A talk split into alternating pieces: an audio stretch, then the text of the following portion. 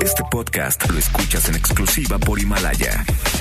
Si aún no lo haces, descarga la app para que no te pierdas ningún capítulo. Himalaya.com.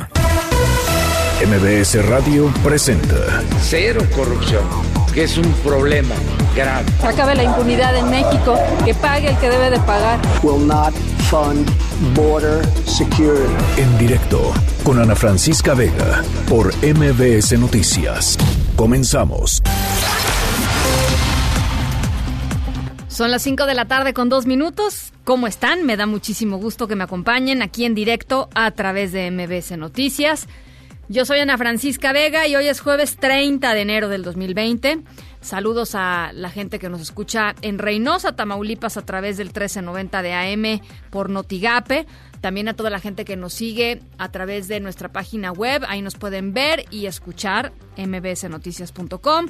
Por supuesto, nuestras redes sociales, se las recuerdo como todas las tardes, arroba Ana F. Vega en Twitter, Ana Francisca Vega Oficial en Facebook, MBS Noticias en todas las plataformas de redes sociales y WhatsApp aquí en cabina para que podamos platicar. 55 43 77 1025 va de nueva.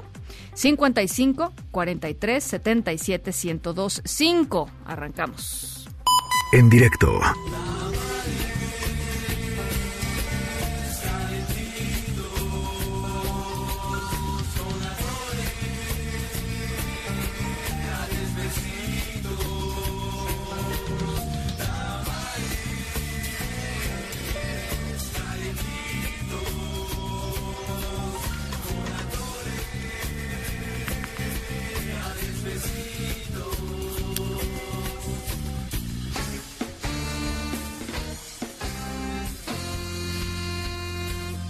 El laberinto del caos eh, interpreta tamales.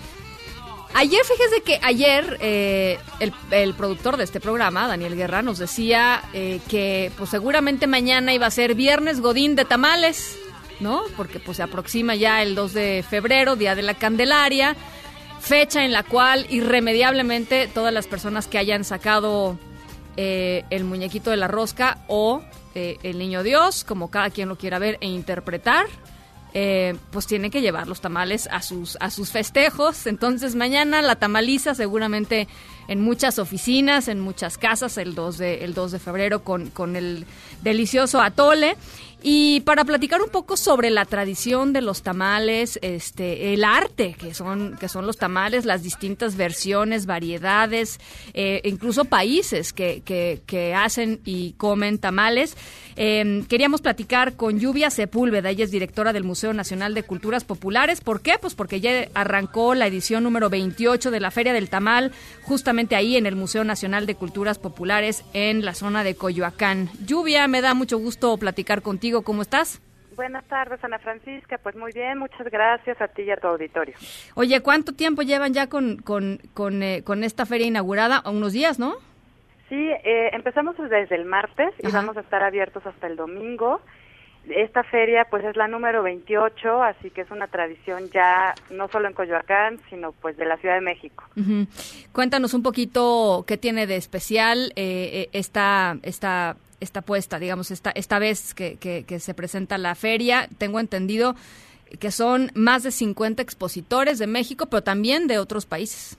Sí, nosotros desde el principio, desde la feria número uno, hemos tenido la representación no solo de la Ciudad de México, sino de la República Mexicana y también de lugares, bueno, de países de Centroamérica y de Sudamérica. Uh -huh. Este año pues nos visitan Honduras, Nicaragua, Perú, Venezuela, entre otros países, y pues de la República Mexicana tenemos de Sinaloa, de Michoacán, de Yucatán, de Oaxaca, Chiapas. Es muy variada la, la producción y es, es, muy variada la oferta. ¿Cuál es tu favorito, Lluvia? Ay, la verdad que todos. No, no quiero ser injusta con ninguno de nuestros amigos productores porque todos están de verdad fantásticos. No se lo pierdan. Hay zacahuil, hay tamales de ancas de rana, hay tamales con chapulines. Van a encontrar platillos exquisitos. Los tamales no son los tamales que cotidianamente podemos encontrar pues en la esquina de nuestra casa, en alguna plaza. Uh -huh. Son tamales pues muy muy muy particulares de la época, hechos con productos orgánicos, con productos producidos en, en localidades, así que también estamos fomentando no solo la venta del tamal, sino la producción agrícola de las comunidades indígenas. Eh, y como tú dices, la, la, diversidad es impresionante, ¿no? Está, por supuesto, los que están envueltos en hojas de plátano, los que están envueltos en hojas de maíz, los que están presentados de distintas maneras, en fin, este, hay una diversidad enorme eh, y generalmente, como sucede con la mayor parte de los alimentos, ya lo hemos platicado aquí en este espacio, tendemos a consumir casi siempre lo mismo, hay que explorar, ¿no? Exacto, conocemos siempre, bueno, los de salsa verde, salsa roja, los de raja, los de frijol, pero aquí van a encontrar muchas variedades, muchas combinaciones, tamales que pues es difícil encontrar a veces en la Ciudad de México, ¿no? Tamales de Sinaloa que tienen eh, pues otro tipo de, de guiso, otro tipo de sabor y pero siempre con la base del maíz, ¿no? Que es lo que nos interesa eh, fomentar y, y, conservar, que es la tradición del maíz en la cultura mesoamericana, en la cultura mexicana. Ahora, estaba leyendo... Eh, el, el, tamal eh, o el, el, tamali, ¿no? En, en náhuatl viene, pues, literalmente desde tiempos este, prehispánicos. ¿Por qué no nos platicas un poquito de, pues, de la historia de esta delicia? Claro, el tamal es un alimento que, pues por las fuentes históricas se sabe que se consumía desde la época prehispánica, entonces es un, un alimento que tiene un origen muy antiguo. Obviamente, pues se fue combinando con los distintos ingredientes que nos llegaron de Europa, de Asia, de África y que pues han resultado en los tamales que tenemos en la actualidad y que bueno, hay unos verdaderamente exóticos.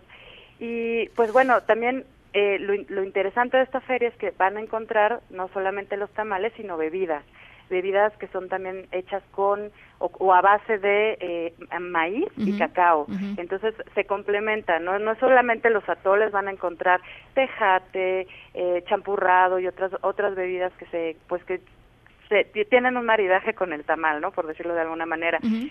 Y pues bueno, van a encontrar una variedad de de verdad estupenda. Yo les recomiendo que se vengan en grupos para que puedan comprar y compartir y probar lo más que se pueda porque pues hay unas cosas exquisitas, ¿no? Con nuestros amigos pro productores. Eh, a mí la verdad, te, voy, te voy, a confesar, este, a mí me fascinan las corundas michoacanas. Ay, sí. Que so bueno, y tenemos, bueno, de Venezuela también un, unas cosas exquisitas, de Honduras, de Nicaragua, sí, de verdad vengan con hambre, vengan con, con, mucho antojo, vénganse a celebrar en familia, porque es una actividad en familia, la verdad. Oye, y también estaba leyendo eh, que esta tradición de comer los tamales el día de la Candelaria estaba relacionado con el uso ritual que tenía eh, el tamal en, en, en diversas este, eh, como festividades prehispánicas, particularmente los inicios eh, o los finales de, de los ciclos agrícolas, ¿no? Sí, exactamente. Es, es muy importante esta fecha porque, bueno, nosotros lo recordamos como la Candelaria por pues por, por esa festividad católica, uh -huh. pero esta festividad en el calendario confluye con una, una celebración de origen prehispánico que es la bendición de las semillas, uh -huh. la ah, cosecha, uh -huh. las semillas y en este caso eh, el maíz en especial, que es la semilla que le da identidad a Mesoamérica y como confluyen eh, en algún momento estas dos celebraciones eh, a nivel de calendario, pues qué mejor que celebrarlo comiendo tamales para iniciar el ciclo agrícola y también festejar pues a pues a la Candelaria. Claro. Entonces, eh, el, el, Museo Nacional de las Culturas Populares en, en la calle de Hidalgo, en la colonia del Carmen, en Coyoacán, Hidalgo 289, ¿no? Sí, estamos en Hidalgo 289, Colonia del Carmen, en la alcaldía de Coyoacán, muy cerca de, de, la alcaldía, muy cerca del, pues del centro, entonces pueden venir a comer, a pasear, eh, hay aguas, hay muchas bebidas, hay helados, van a, lo van a pasar muy bien. Estamos todos los días de aquí al domingo, de 10 de la mañana a 8 de la noche, es entrada libre, vengan a comer, vengan en familia, no solo hay actividades, bueno, pues de, de prueba de, de alimentos, también tenemos proyecciones de cine, va a haber talleres, hay charlas con especialistas en el maíz y en el tamal, entonces pues hay mucha mucha oferta que van a disfrutar muchísimo. Ah, pues me encanta, me encanta. Está está ahí hecha la, la, la convocatoria y yo te agradezco muchísimo, Lluvia, que nos hayas regalado estos minutitos y, y que nos hayas antojado este pues esta diversidad que presentan eh, en estos días en el Museo Nacional de las Culturas Populares. Gracias, Lluvia, y te mando un abrazo. Muchas gracias, los esperamos. Buenas tardes. Gracias, Lluvia Sepúlveda, la directora del Museo Nacional de Culturas Populares. Noticias en directo. La Organización Mundial de la Salud decretó hoy, sí, ya lo hizo, eh, emergencia internacional por el brote de coronavirus. Hasta el momento ya hay 212 personas eh, fallecidas por esta nueva cepa de coronavirus, todos ellos en China, y em, eh, se han diagnosticado em, enfermos en 19 países fuera de China y 8 mil pacientes enfermos por coronavirus. La, evidentemente, la gran, gran, gran, gran mayoría todavía están eh, en territorio chino. Y eh, hacemos contacto con Inder Bugarín. ¿Cómo estás, Inder? Te saludo con mucho gusto hasta Europa. Buenas tardes, Ana Francisca. Saludos México. En su tercera reunión, el Comité de Expertos de la Organización Mundial de la Salud ha concluido que el nuevo coronavirus, identificado por primera vez en la ciudad china de Wuhan, representa una emergencia sanitaria global y no solo exclusiva de China. Y con base a esa evaluación, el secretario general de la OMS, Tedros Adhanom, ha decretado este virus como un evento de salud pública de preocupación internacional. Así lo dijo el titular de la mayor organización sanitaria del planeta. Escuchemos. We don't know what sort of damage this virus could do if it were to spread in a country no sabemos el daño que pueda causar el virus si se expande a un país con un débil sistema de salud. Debemos actuar ahora para ayudar a los países a prepararse ante esa posibilidad. Por todas estas razones, estoy declarando una emergencia de salud pública de preocupación internacional sobre el brote global del nuevo coronavirus. Insistió en que la emergencia no es por lo que está ocurriendo en China, sino lo, por lo que puede venir. Escuchemos. The main reason for this declaration is not because of what is happening in China. El motivo principal de esta declaración no es lo que está ocurriendo en China, sino lo que está pasando en otros países. Nuestra mayor preocupación es el potencial de que el virus se expanda a países con sistemas de salud más débiles. La conclusión a la que se llegó en Ginebra responde a que el comité de expertos determinó que existen evidencias científicas suficientes para decretar la emergencia. Entre otros factores claves para tomar esta decisión se encuentra el aumento drástico de los números de casos a pesar de las extraordinarias medidas implementadas por las autoridades sanitarias chinas. También porque ya se han registrado casos de contaminación de humano a humano fuera de China, ocho casos en concreto, en Alemania, Vietnam, Japón y Estados Unidos. A la Francisca, ¿qué significa la emergencia? Esto implica una serie de líneas directivas para la comunidad internacional en su conjunto, comenzando por la propia China. La emergencia también gira instrucciones específicas para los estados que comparten frontera terrestre con el país afectado o que han importado casos de contaminación. Las naciones restantes, en las que se incluiría México, que eh, hasta el momento todavía no tiene ningún caso clínico comprobado, también están convocadas a actuar, a elevar la guardia. México debe estar preparado para identificar, investigar y tratar un eventual caso. También tiene que evaluar sus recursos de respuesta abrir canales de comunicación con otros países y combatir la desinformación. Ana Francisca. Muchísimas gracias, Inder. Eh, hacemos contacto contigo más adelante. Gracias Te mando un abrazo, Inder Bugarín, desde Bruselas. Por cierto, desde que se dio pues toda esta información, toda esta noticia, la Secretaría de Salud de México convocó a una sesión extraordinaria con medios de comunicación eh, para revisar las medidas que va a tomar eh, México ante la emergencia y en unos minutos más va a arrancar, digamos, esta, esta conferencia de prensa. En el momento en el que arranque, por supuesto, estaremos enlazándonos. Eh, la hora que había, que, que había dado la Secretaría de Salud son las cinco y media, entonces en unos 15 minutos más estaríamos esperando pues mayor información de las acciones concretas que vaya a tomar el gobierno de México frente a esta declaratoria de emergencia internacional por coronavirus. Ocho custodios relacionados con la fuga de tres reos ayer del reclusorio sur, eh, reos que están, eh, pues, eh, son parte de la organización del cártel de Sinaloa, del cártel de Joaquín El Chapo Guzmán. Eh, fueron detenidos por intentar sobornar a sus compañeros para que los dejaran retirarse sin problema después de presuntamente faltar a las reglas internas de operación y permitir que estas tres personas se fugaran. En conferencia de prensa, las autoridades de la ciudad detallaron cómo fue la fuga e informaron que ya se pidió la renuncia del director del reclusorio sur y, por supuesto, del encargado de seguridad y de custodios. Adrián Jiménez, tú tienes este reporte. Adelante.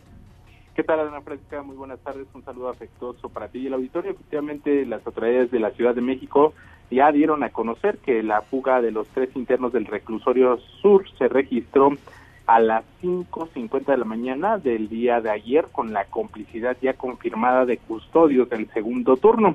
En conferencia de prensa, la secretaria de Gobierno, Rosa Isela Rodríguez, explicó que fue hasta las 8 de la mañana, es decir, dos horas con diez minutos después, con el cambio del segundo al tercer turno de custodia cuando se reportó la evasión.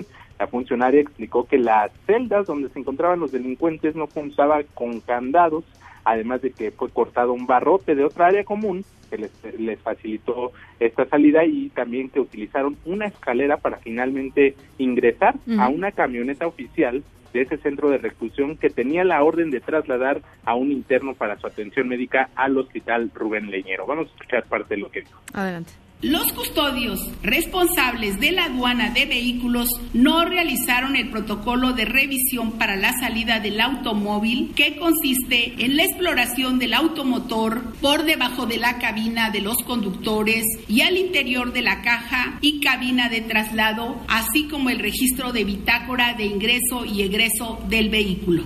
Estas evidencias muestran que la evasión ocurrió a las 5.50 horas sin embargo, la autoridad penitenciaria tuvo conocimiento hasta alrededor de las 8 de la mañana.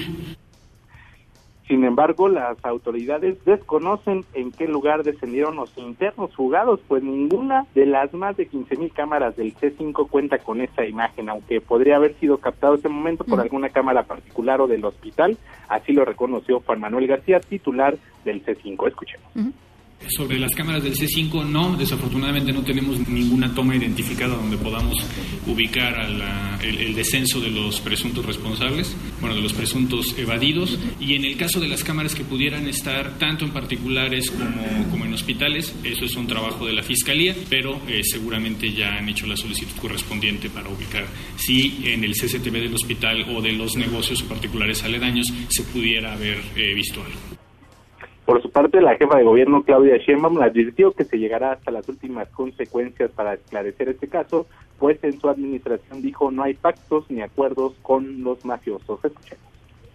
En primer lugar, la investigación es hasta donde llegue y confiamos en que la Fiscalía General de Justicia de la Ciudad de México y la Fiscalía General, en el caso de las investigaciones, lleguen hasta las últimas consecuencias. Aquí no se tolera la corrupción, eh, no se tolera la simulación y no se hace pactos con nadie. Ana Francisca Auditorio, por la fuga de estos tres internos del reclusorio sur, ya rodaron las primeras dos cabezas. Se trata de Omar Tonatiu Zamora Mendoza, quien estaba como encargado del despacho de este penal y que funge pues actualmente como director del mismo. Y Oscar Lavastida Galván, director de seguridad de este centro de reclusión. Es la información que les tengo. Muy bien, Adrián, muchísimas gracias. Oye, y platícanos eh, rápidamente qué está pasando con la con la Prepa 2. Este, están eh, totalmente en, en en, eh, momentos tensos el sistema de prepas o algunas prepas del sistema de la UNAM aquí en la, en la Ciudad de México. Efectivamente, Ana Francisca, como ayer lo vimos, pues vivieron capítulos de violencia en Prepa 9. Ahora se viven pues una confrontación también en la Escuela Nacional Preparatoria 2, ubicada en Río Churubusco, que son de la alcaldía de Iztacalco, Erasmo Castellanos Quinto. Ahí pues se llevó a cabo la tarde de hoy una asamblea para determinar si se iban a paro durante dos días en apoyo precisamente a esta causa que, que han encabezado los eh, estudiantes que, que se han ido a paro que es precisamente luchar contra el acoso y la violencia de género en la UNAM. Sin embargo, después de, llevar a cabo esta asamblea, la mayoría de los alumnos se pronunció a favor de que pues no se llevara a cabo este paro. Sin embargo, pues eh, como hemos visto en algunos en algunas ocasiones, la minoría, de muchos de ellos encapuchados, lograron imponerse y cerraron el plantel, lo cual provocó pues ahí empujones, eh, gritos eh, y pues lograron cerrar finalmente el plantel y cabe recordar que también esta mañana un grupo de encapuchados tomó la Facultad de Ciencias Políticas y Sociales allá en Ciudad Universitaria. Pues las cosas siguen movidas en la UNAM, eh, tanto en el sistema de bachillerato como en el de nivel licenciatura. Eh, y la prepa 9 continúa pues en paro. Sí, efectivamente, ayer este después de esta de este momento tenso que se vivió donde hubo también insultos, gritos, intercambio de, gas pimienta y, también intercambio de acusaciones de un lado y de otro de que había infiltrados de parte de los padres de familia, porros infiltrados de parte de los padres de familia y porros infiltrados de parte de quienes están en paro, pues este se, uno de ellos dio una declaración diciendo que se ha roto el diálogo con las autoridades universitarias y lo retomarán cuando eh, designen a funcionarios de alto nivel de esta institución. De otra manera, pues las cosas seguirán igual. Pues muchas gracias, Adrián. Estamos pendientes. Seguimos al pendiente. Muy buenas tardes. Gracias. Buena tarde.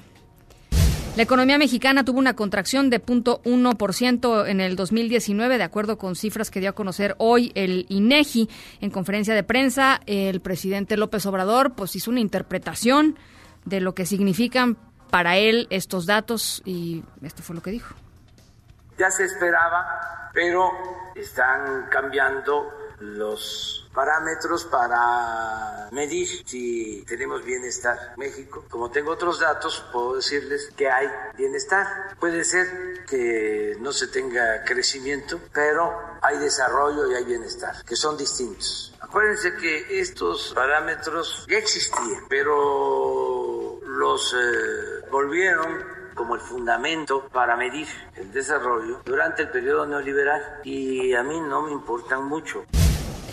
Eso fue lo que dijo el presidente López Obrador. Eh, por supuesto, vamos a estarlo analizando en un ratito más con Luis Miguel González, director editorial del Economista. Familiares, amigos y habitantes del municipio de Ocampo, allá en Michoacán, eh, hicieron un homenaje a Homero Gómez González, el administrador del santuario de la mariposa monarca, allá en el ejido del Rosario. Eh, ayer se los hemos eh, platicado, les hemos platicado el caso de este activista. Lo encontraron muerto después de dos semanas de haber desaparecido. Marco Antonio Duarte, ¿cómo estás? Buenas tardes, te saludo con mucho gusto, platícanos. Hola, ¿qué tal Ana Francisca? Te saludo igualmente con mucho gusto, así como a nuestro apreciable auditorio. Y así como tú lo acabas de comentar, el día de hoy Homero Gómez González, este activista y administrador del santuario de la mariposa monarca en el ejido del Rosario en el municipio de Ocampo, recibió un homenaje de cuerpo presente precisamente en el lugar durante eh, donde en los últimos años él se encargó de proteger la vida de las mariposas monarcas. Eh, familiares, amigos e incluso funcionarios de distintos ayuntamientos del oriente de Michoacán se dieron cita allí en el ejido del Rosario para despedir a Homero Gómez, a quien en unos minutos más se va a celebrar una misa en su honor aquí en este ejido. Por otra parte, también te informo que este día la Fiscalía General del Estado ha informado que Homero Gómez González sufrió un traumatismo craneoencefálico antes de morir ahogado en una pequeña olla agrícola según los resultados de la necropsia que le fue practicada. La Fiscalía informó a Noticias MBS que los estudios practicados al cuerpo de Homero Gómez revelaron la lesión en el cráneo, pero hasta el momento no se ha precisado si el golpe fue accidental o le fue provocado. esa es la gran pregunta, ¿no, Marco? ¿Perdón? Esa es la gran pregunta. Así es. Mm, por esto mismo, el fiscal general de Michoacán, Adrián López Solís, eh, precisó que ha instruido a las diversas áreas de la Fiscalía General del Estado para continuar con lo que llamó las diligencias idóneas y pertinentes para agotar así todas las líneas de investigación que permitan, bueno, esclarecer cuál fue realmente el origen de este golpe, aunque de acuerdo a la propia necropsia murió por asfixia por sumersión, es decir, murió ahogado en esta olla agrícola de la que al parecer no pudo salir a consecuencia de la lesión en el cráneo. Y cabe mencionar que como tú bien lo has comentado, pues Homero Gómez desapareció el 14 de enero pasado cuando asistió a una feria regional en la comunidad del Soldado, allí en el municipio de Ocampo, pero fue hasta ayer cuando fue localizado ahogado en la pequeña olla agrícola. Curiosamente, cerca de donde fue visto por última vez. ¿Por qué curiosamente, Ana Francisca? Porque, bueno, la Fiscalía General del Estado y la Policía Michoacán, adscrita al gobierno del periodista Silvano Aureoles Conejo, habían desplegado un fuerte operativo de búsqueda en toda esta zona del soldado. Sin embargo, bueno, pues tuvieron que pasar dos semanas y dos días para que eh, pobladores eh, encontraran circunstancialmente el cuerpo del activista en esta pequeña olla agrícola, Ana Francisca. Bueno, pues estamos eh, al pendiente de lo que vaya diciendo la Fiscalía conforme vayan avanzando las investigaciones. Te agradezco mucho, Marco Antonio. Seguiremos al pendiente. Muy buena tarde. Abrazo, muy buena tarde. Las 5 con 26. Vamos a la pausa y volvemos. En directo con Ana Francisca Vega por MBS Noticias. En un momento regresamos. Continúas escuchando en directo con Ana Francisca Vega por MBS Noticias.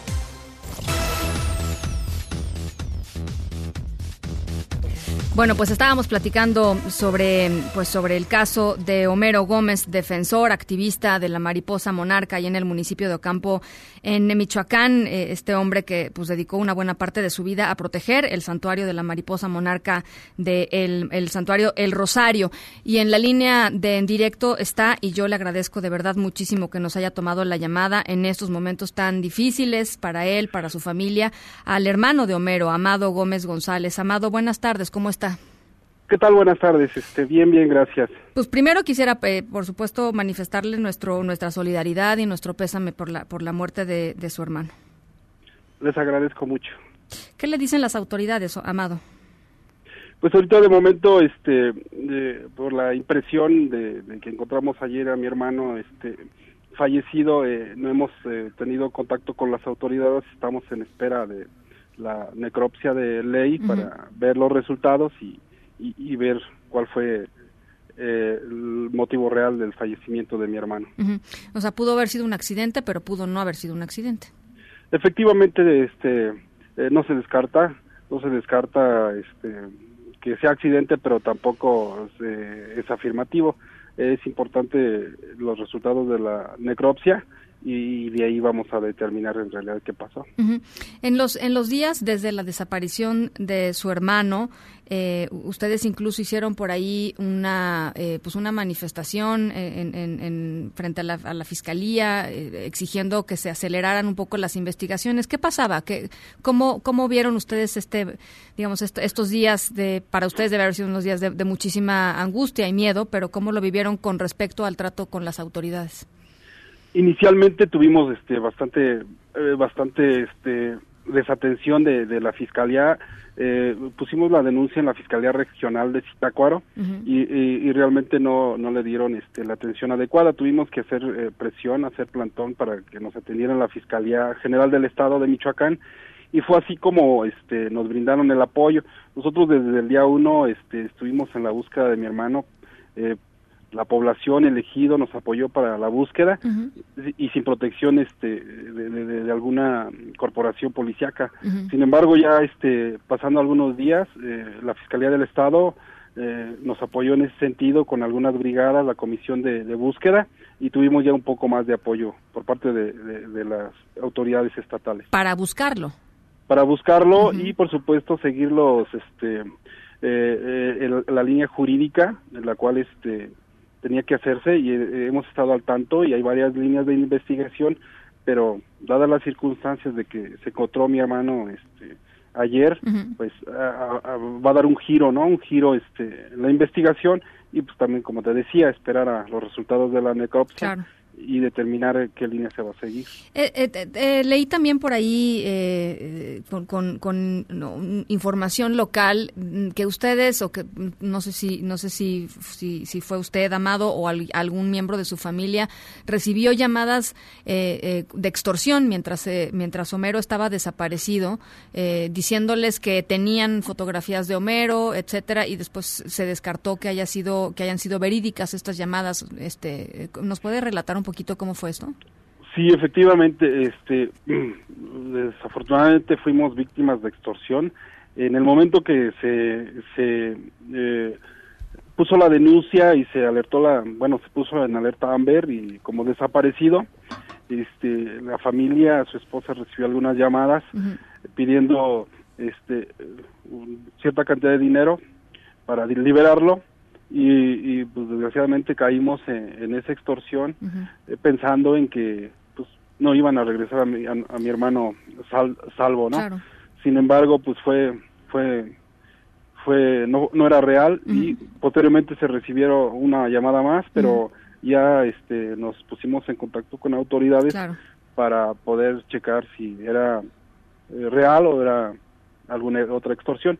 Y definitivamente pues era extorsión y como consecuencia pues ya no le dimos este importancia. Sí. Ajá. De- desde la Comisión Estatal de los Derechos Humanos allá en Michoacán pidieron que se considerara el trabajo que hacía tu hermano Homero como una de las posibles causas de, de su desaparición. Este, ¿tú, ¿Tú qué opinas eh, al respecto, Amado? ¿Tú, cómo, cómo ves? Mira, mi hermano eh, este, tenía una labor importante en, en varias eh, áreas. Eh, las más importantes en la actualidad era proteger el los bosques de la mariposa monarca y la otra pues era eh, proteger la mariposa monarca y promover la, la, la mariposa monarca. Entonces, este, eh, también como asesor del ejido, de aquí del ejido del Rosario, este, asesor, eh, hay, hay veces que, que, que tomaba algunas este, decisiones o, o, este, para beneficio de, del ejido, sin embargo, eh, hay veces que por hacer el bien, a algunos le- les puede perjudicar y, y, pues no se descarta nada, ¿no? No se descarta eh, que haya sido por proteger el, el bosque, El no se descarta que haya sido por proteger la, la mariposa monarca, no se descarta ninguna línea de investigación y este y estamos eh, trabajando todos junto con la fiscalía. Nosotros la familia pues tratamos de mantenerme al ma- mantenernos al margen, sin embargo pues aportar lo más que se pueda. ¿Homero había recibido algún tipo de amenaza por su labor, algún tipo de presión por su labor? Este, en- entiendo que hay, pues, digo, está plenamente documentado que hay eh, mafias muy poderosas de, eh, de, de- de tala ilegal en Michoacán que acaban con hectáreas y hectáreas de bosque por distintas razones. Eh, y, y bueno, pues finalmente todos estos activistas y protectores, defensores de la tierra, pues arriesgan el pellejo, literalmente, este, por proteger muchas veces su territorio. Eh, ¿Él había manifestado que, que se sentía inquieto, que había tenido algún tipo de amenazas? No, nunca. Él nunca nos manifestó que, que haya tenido algún tipo de amenaza, eh, ni tampoco a los ejidatarios. Entonces, ni o por medio del ejido tampoco, no, no, nunca, nunca este, recibió a- algún algún tipo de amenaza. ¿Cómo era Homero, Amado? Mi hermano, bueno, como familiar, como hermano, era una persona pilar de la, de la, de la familia, que siempre estaba preocupado por que estuviéramos bien y sobre todo ayudarnos a resolver problemas que a veces es común que hay en la familia, como hermano eso. Y por otro lado, como ciudadano o como integrante del ejido, era una persona que se dedicaba a bajar proyectos en apoyo a la sociedad, a la gente más necesitada. Los ejidos son unas zonas muy, muy marginadas y él trataba siempre de bajar proyectos, escuelas, primarias, secundarias, apoyos al, a- al ejido, eh, apoyos para la protección del medio ambiente, para la protección de los bosques, etcétera, etcétera. Él tenía una vida so- eh, muy activa, al turista muy activa en beneficio de, de- de toda la comunidad. ¿Confían en las autoridades? Finalmente, Amado, te quisiera preguntar. ¿Confían en que tienen la capacidad y la voluntad de, investigar y de llegar a, o sea, literal, a, a- conocer qué fue lo que pasó con tu hermano? Mira, eh, eh, a, veces nos hacen dudar un poco porque hay veces que hacen eh, como que dejan omiso muchas cosas. Sin embargo, hemos estado al tanto y hemos este eh, eh, decidido que si las autoridades estatales no eh, a- llevan a cabo las labores como corresponde, estamos a, eh, este, a- a ver o vemos, vamos a ver la manera para que instancias federales tomen el caso. Inclusive hay gente de la ONU que, que está participando o ha- o ha estado participando en la investigación de mi hermano. Este y, y en un dado caso se, se puede por medio de ellos hacer un poco de presión para que trabajen o en su momento que el caso lo lo atraiga la, la fiscalía federal pero sí es importante que nosotros bueno estamos al tanto para que se lleve se hagan los trabajos que, que, que tengan que hacerse y afortunadamente tenemos el apoyo del ejido y de la sociedad en general de aquí de la comunidad para hacer un poco de presión ¿Cómo se siente la comunidad este, frente a esto que pasó, eh, frente a la incertidumbre de saber qué fue lo que le sucedió eh, a Homero? ¿Cómo, ¿Cómo los percibes tú? Porque este, pues, son, son comunidades muy, muy, pues, muy unidas, ¿no? Y sobre todo en torno a un, a un proyecto y a un programa que es el de la protección de la monarca. Hace unos momentos un ejidatario me dijo, siento que sin Homero se va a acabar el bosque y se va a acabar la mariposa monarca. Y se me quedaron muy grabadas sus palabras. Ojalá que no sea eso, pero este elegido la comunidad se, se encuentra asustada, decepcionada, eh, no sabe qué va a pasar. Mi hermano tenía muchos muchos proyectos en mano, muchos proyectos eh, que estaba echando a andar y, no se sabe qué va a pasar con ellos, ¿no? Entonces hay una incertidumbre muy grande y, pues elegido la comunidad está la verdad muy muy muy muy este consternada. Eh, hoy se le hizo un homenaje a mi hermano por eh, elegido la comunidad le hizo un homenaje y me di cuenta de la gran el gran aprecio que, le tenían a mi hermano. Y hubo mucha gente brindando solidaridad estando con nosotros y brindando apoyo pues mira, Amado, yo, yo la verdad no, lo sé. Yo tuve la oportunidad de ir eh, apenas este diciembre pasado justamente allí al Rosario a visitar el, santuario y lo que ha hecho la comunidad es extraordinario para la protección de la, de la mariposa monarca y el trabajo de, de Homero se ve reflejado ahí y creo que es algo que finalmente deja él, ¿no? Este, como, como legado eh, y creo que y creo que y espero por supuesto también coincido contigo que esto va a, continuar y se va a mantener ¿no? porque porque han hecho un trabajo colectivo muy importante sí eso es lo que esperamos que se siga que la gente retome el valor y que y que se siga que se siga conservando todo que se siga conservando los bosques y que el ejido pues no no este no decaiga, ¿no? que, que, siga, que siga adelante. Pues eh, te mando, te mando de verdad un, abrazo, amado, y estamos en comunicación para, pues para las informaciones que vayan surgiendo en torno al caso de, tu hermano y, de verdad, eh, pues recibe tú y tu y tu familia un, un abrazo cariñoso de nuestra parte. Le agradezco mucho y estamos en contacto. Muchísimas gracias. Eh, Amado Gómez, hermano de Homero Gómez, defensor de la mariposa monarca, encontrado muerto ayer ahí en, en, el municipio de Ocampo, Michoacán. En directo. Made in England, England, England, made in England, England.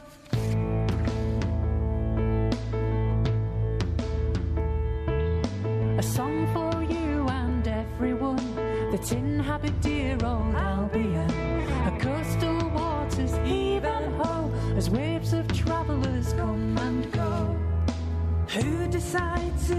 Nuestra historia sonora de hoy tiene que ver con algo que sucedió en Inglaterra.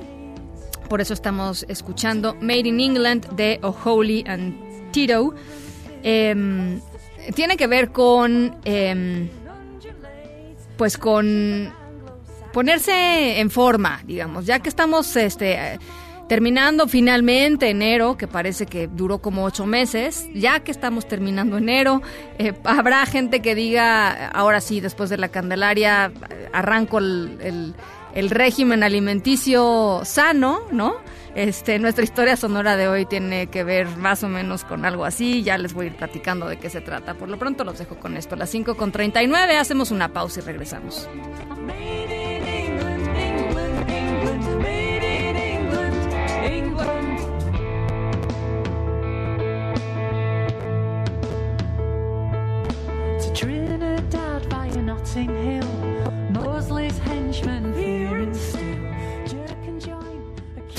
En directo con Ana Francisca Vega por MBS Noticias. En un momento regresamos. Continúas escuchando en directo con Ana Francisca Vega por MBS Noticias. Plaza Pública con Mariana Linares Cruz.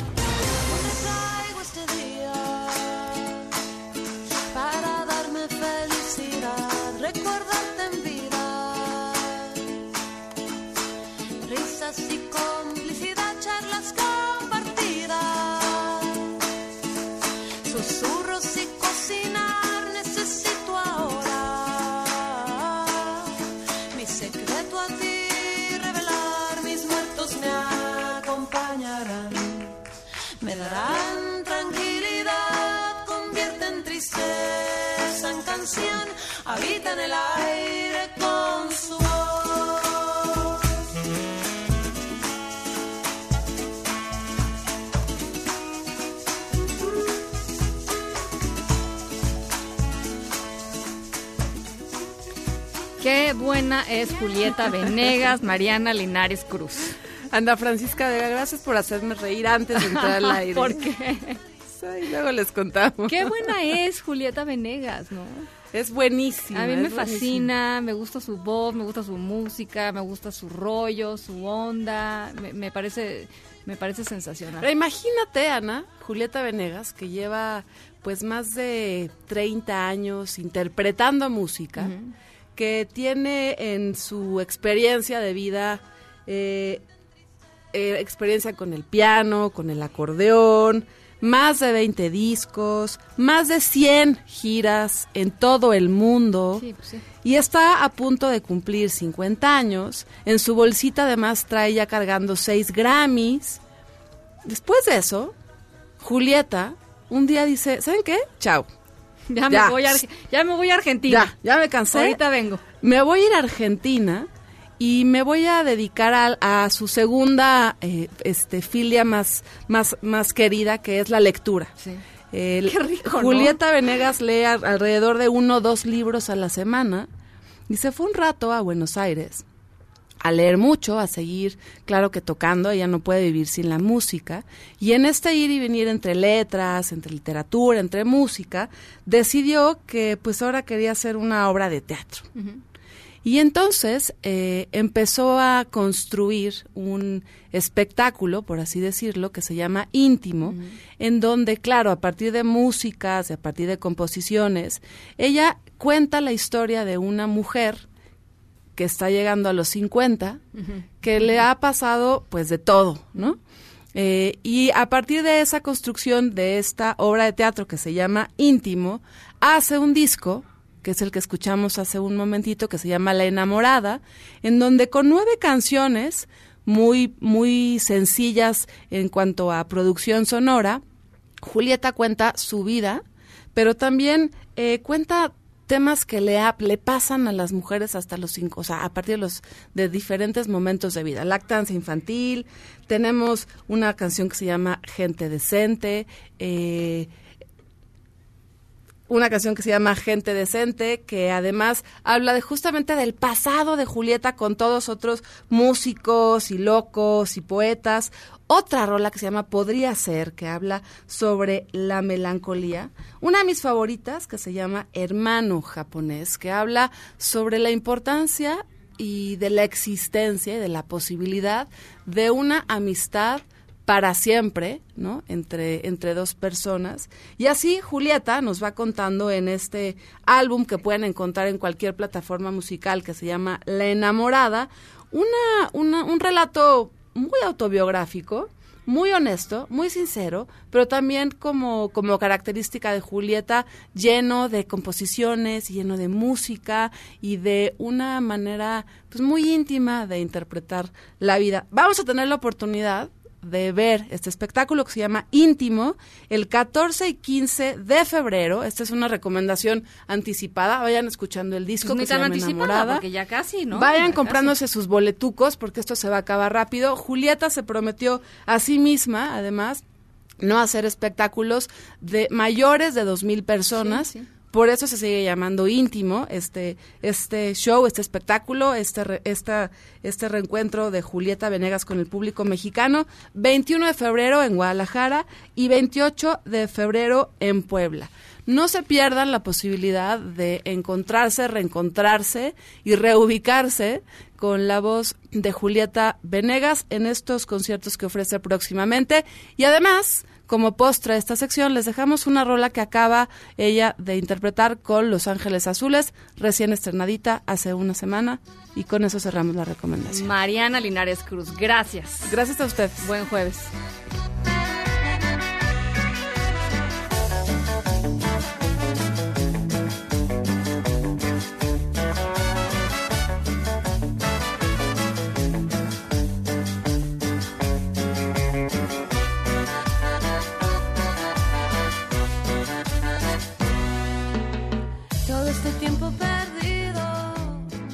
En directo. Ernestina Álvarez, la Secretaría de Salud Federal eh, y organismos internacionales en México están dando en estos momentos una conferencia de prensa en torno a las acciones que estará implementando el gobierno mexicano por eh, la expansión de esta cepa de coronavirus. Platícanos. Así es, Ana Francisca. Buenas tardes para ti, para los amigos del auditorio. Pues después de que la Organización Mundial de la Salud hiciera esta declaración de emergencia internacional por el tema de coronavirus, las autoridades mexicanas se reunieron con asesores de la Organización Mundial de la Salud y en estos momentos pues está hablando aquí en conferencia de prensa en las instalaciones de la Secretaría de Salud, Jean-Marc Gagusto, quien es un asesor de la Organización Mundial de la Salud para México, está explicando él cómo es que se ha desarrollado y cómo se ha expandido el coronavirus. Si me permites, vamos a decir. Adelante. Todas las medidas de contención. Tiene que proveer a la, eh, a las medidas de contención. Tiene que proveer a la, eh, a la po- población todo el acceso a los servicios que permita la contención, el aislamiento, la evaluación y el tratamiento. Lamentablemente no hay cura ni eh, vacuna al día de hoy, es un tratamiento de soporte, pero también obliga al país a difundir, a compartir la información en tiempo real para que los países vecinos, para que la comunidad internacional pueda eh, tomar las medidas correspondientes. Para nuestra región, la Organización Panamericana de la Salud había anticipado esta decisión y había avisado a todos los países a través de los canales de los centros nacionales de enlace de los, en el marco del Reglamento Sanitario Internacional. Si hablamos de este país, fue el primero en reaccionar con medidas concretas de alerta, de rehabilitación, reactivación de los procesos, procedimientos y lineamiento- lineamientos asociados con el Reglamento Sanitario Internacional, la implementación de un diagnóstico preciso, fiable, sensible y específico del nuevo virus. Es el único país que ha implementado en la región el algoritmo ideal para la detección y para la confirmación de los casos, emitiendo también un diagnóstico diferencial para los otros virus respiratorios que prevalen en la región y en este país.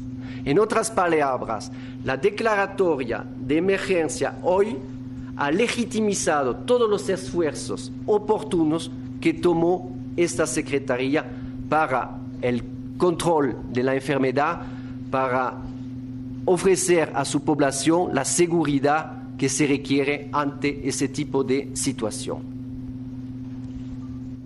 Muchas gracias. Bueno, es parte de lo que está diciendo Jean-Marc Gabastú. Eh, Ernestina, te escuchamos.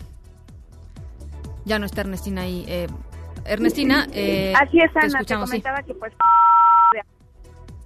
asesor de la Organización Mundial de la Salud. Él ha señalado que hasta este momento pues México ha implementado las mejores acciones para contrarrestar la entrada del coronavirus, que son pues estos eh, test que se realizan en el aeropuerto y pues también ha implementado estas medidas que ha pedido a la ciudadanía, medidas de higiene, aumentar el lavado de manos y pues ahorita está hablando precisamente el director de epidemiología, quien está pues indicando cuáles son las acciones que se van a realizar. Escuchemos. Vamos a ver. los acuerdos a los que se llegó, se llegó en este comité.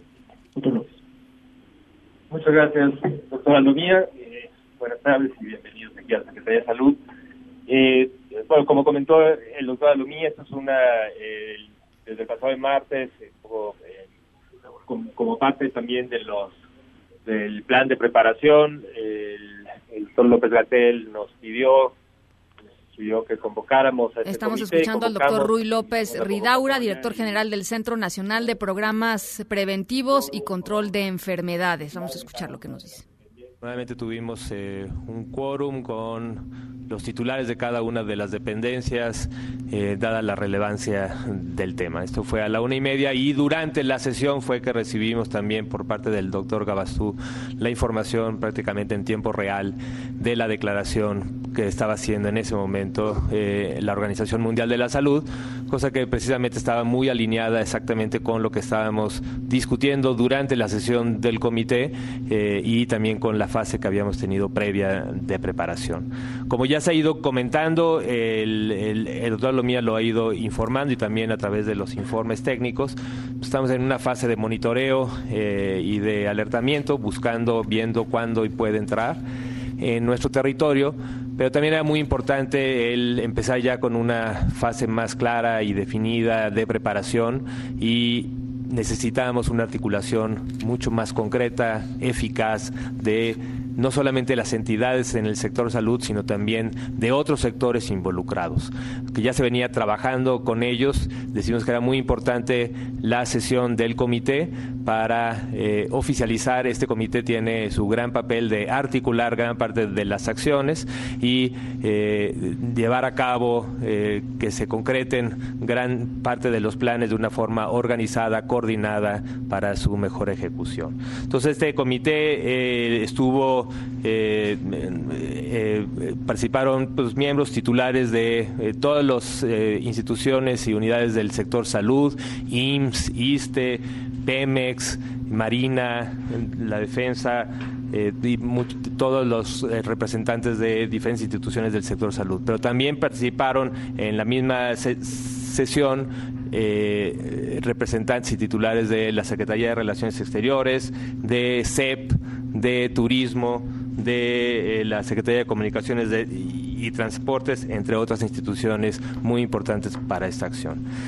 Eh, durante se tuvieron los objetivos en esta sesión, creo que eso ya se informó, pero eh, principalmente era informar de los antecedentes del, del nuevo coronavirus y la situación actual, tanto nacional como internacional, dar a, dar a conocer a este comité las acciones realizadas en esta primera fase de monitoreo, alertamiento y preparación, comunicar también las necesidades que teníamos de para las siguientes fases de preparación de los diferentes eh, eh, instituciones representadas en el comité y llegar a una serie de acuerdos y compromisos para articular estas acciones. Y pues rápidamente voy a dar lectura de forma resumida a los acuerdos que consideramos muy importantes. Creo que el primer acuerdo que se llegó, uno es que se reconoció a la Secretaría de Salud a través de la Subsecretaría de Salud eh, como la entidad que coordina, que y que a través de los diferentes órganos de gobierno, no, no solamente nacional, sino con sus pares estatales y eh, eh, jurisdiccionales, pueda llevar a cabo las acciones. Segundo es que se, nos instruyó, se nos instruyó como Secretaría Técnica de este comité instalar inmediatamente el subcomité de enfermedades emergentes, el cual de manera permanente estará haciendo las tareas de coordinación y esto pues, ya se, instaló y se convocará inmediatamente a cada uno de los miembros de este subcomité para que empiecen las labores coordinadas de preparación y, en su caso, respuesta. También eh, se llegó al acuerdo de instruir a los servicios estatales de salud que también activaran y sesionaran en sus comités estatales, unos comités que tienen la misma arquitectura y las mismas funciones, pero a nivel estatal, para que de manera coordinada con las acciones que vayan haciendo el subcomité se vayan traduciendo también en acciones estatales. Eh, y se le pidió también a, todos los miembros del comité eh, que, realicen un diagnóstico situacional eh, con base en lineamientos que este subcomité eh, definió, tengamos un diagnóstico en los próximos días de cuál es la capacidad instalada, qué es lo que se necesita en cada uno de los sectores, para que en el caso de aumento de casos o introducción del, del, virus y aumento de casos, este, tengamos una acción coordinada de respuesta. Y finalmente se, se ratificó eh, bueno, perdón, otro fue acuerdo fue que todos los miembros eh, apoyen en la difusión del material de promoción y prevención emitidos por la Secretaría y por el subcomité, eh, cosa que también va a ser de una forma coordinada y manteniendo la, una línea única de comunicación que se estableció desde un inicio, que fue el último acuerdo donde se ratificó la vocería única para la información y comunicación de los riesgos al, al doctor José Luis Salomía como director general de la Dirección General de Epidemiología. Entonces, estos fueron principalmente los siete acuerdos a los que llegamos. Eh, hubo una gran participación, hubo ideas nuevas, eh, eh, recibimos mucha información y, y, mucha este, articulación de los diferentes sectores y pronto les estaremos informando también de cómo este subcomité empieza ya su trabajo de articular ya la operación de esta preparación y en su caso respuesta. Muchas gracias, José Luis. Ana Francisca, te comento que pues hablaba Ruy López, director general del Centro Nacional de Programas Preventivos y Control de Enfermedades, señaló que se reunió un Comité Nacional de Seguridad en Salud, donde pues acordaron que la Subsecretaría de Salud va a ser la única entidad que avale las acciones para que otras dependencias las realicen. Se instruyó instalar su comité de enfermedades emergentes. Se mencionó que se va a convocar a cada uno de los miembros de este comité para que empiecen las labores coordinadas de difusión de información para pues tener la detección y sobre todo cómo evitar que se propague esta enfermedad. También ordenaron a los servicios estatales para que sesionen y de manera coordinada se vayan coordinando con la federación y también diagnósticos, sobre todo implementar buenos diagnósticos para que en caso de aumento de los casos de coronavirus se tengan acciones coordinadas y se sepa de inmediato a nivel federal cuántos son los casos que han llegado a nuestro país. Hasta aquí la información. Bien, te agradezco mucho, Ernestina. Buenas tardes. Gracias, un abrazo, muy buenas tardes. Son las 5 con 58. Vamos a la pausa, volvemos con más. En un momento continuamos en directo con Ana Francisca Vega. Continúas escuchando en directo con Ana Francisca Vega por MBS Noticias. Luis Miguel González, Economía. Hola Luis Miguel, ¿cómo estás? Ana Francisca, ¿cómo estás? Muy bien, ¿tú qué tal? Todo muy bien. A ver, ¿por qué no escuchamos este audio A ver. de empezar? Vamos a ver. Puede ser que no se tenga crecimiento, pero hay desarrollo y hay bienestar, que son distintos. Acuérdense que estos eh, parámetros los establecieron como la base, como el fundamento para medir el desarrollo durante el periodo neoliberal. Y a mí no me importan mucho, porque, repito, crecer puede significar que haya más dinero en unas cuantas manos. ¿Qué opinas, Luis Miguel? Ay, jole. A ver, bueno, además se da hoy la cifra, hay que poner en contexto, ya lo platicamos al inicio del programa, se da hoy la cifra este, de, de- del INEGI, una cifra negativa ¿no? de, de crecimiento, y pues a partir de ahí la respuesta del presidente es esta.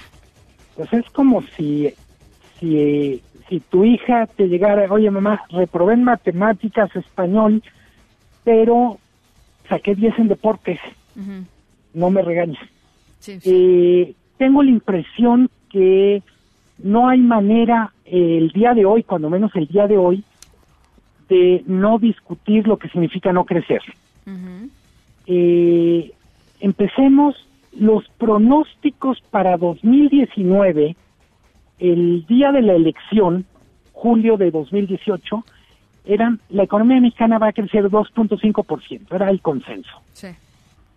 En esos 18 meses que van del julio del 18 a diciembre del 19, pues pasamos del 2.5 a un poquito menos de cero. Eh, en, en números, 2%, 2.5% para una economía como la mexicana significan más o menos 40 mil millones de dólares. Es decir, la diferencia entre no crecer y haber crecido 2% son alrededor de 40 mil millones de dólares. Sí.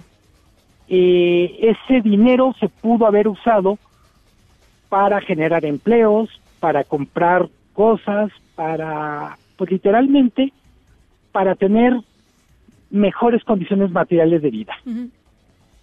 Eh, la cifra de 2019, lo que nos está diciendo Ana Francisca es eh, el, el gran malestar de la economía mexicana ahorita se encuentra en el sector manufacturero o industria. O sea, la Y- producción. Sí, eh, en particular, el- la industria que más cayó es la industria de la construcción, ya habíamos hablado. Trae, un, trae una caída. Todavía la última fotografía que tenemos de ellos es hasta noviembre, pero trae una caída de más o menos 9%, que solo se había dado en la crisis de 2009 y en el 95. Eh, ¿cómo, ¿Cómo leer o interpretar lo que dice el presidente? A mí la parte que me preocupa es, no está mal no crecer, o mejor dicho, está mal no crecer, pero está peor no entender que hay un problema muy severo en no crecer. Eh, Es que él dice que no le importa, ¿no? O sea, como que esto, estas, estas mediciones fueron un poco creadas este, bajo la óptica neoliberal y eh, literalmente no miden lo que a él le importa. Sí, Es bueno, y hay dice. que aclarar, eso está en Wikipedia, no necesita ver y estudiar economía. El PIB como medida le inventa un ruso en la, en la, en la Unión Soviética. Es un estadista, un experto en estadística que se apellida Kondratiev. Eh, o sea, no es neoliberal, es soviético, curiosamente, el inventor del PIB. Y en ese momento, primera mitad del siglo XX, lo que dice Kondratiev es, el PIB no es una medida perfecta, tiene muchos defectos, pero es lo menos peor que tenemos para saber el estado de salud de la economía. Tendríamos que incorporar otras variables, pero es hasta cierto punto, ahora sí, parafraseando a Churchill, es la peor de las medidas a excepción de las demás. Claro.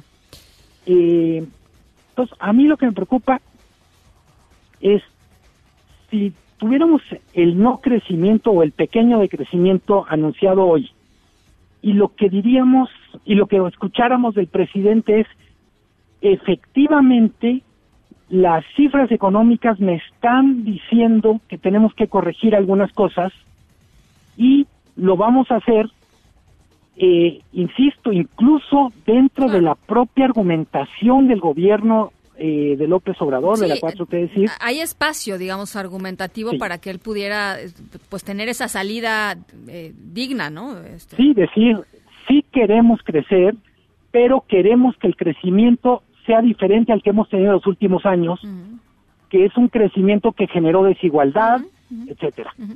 Eh, pero de repente decir, no crecemos, pero, pero de verdad, fíjense en otras cosas. y una aclaración que es importante.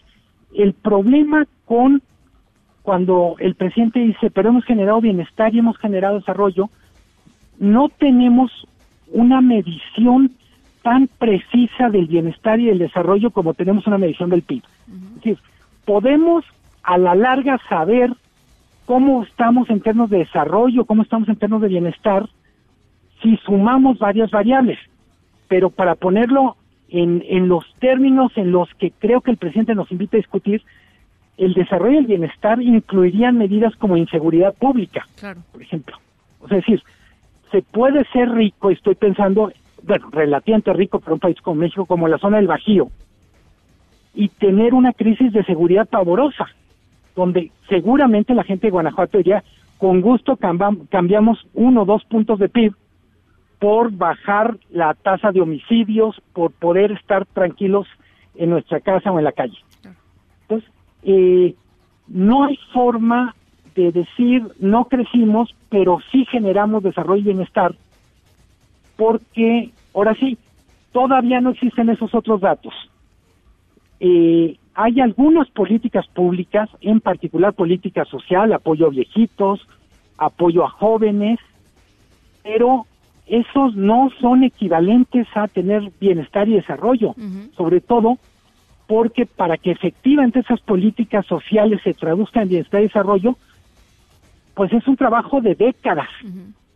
Eh, en México tenemos mejores indicadores de salud, la población tiene esperanza de vida más grande, hay menos mortalidad infantil, después de muchos años de invertir en salud, y me refiero a muchos años desde la fundación del IMSS, por decir algo. Claro, claro, claro.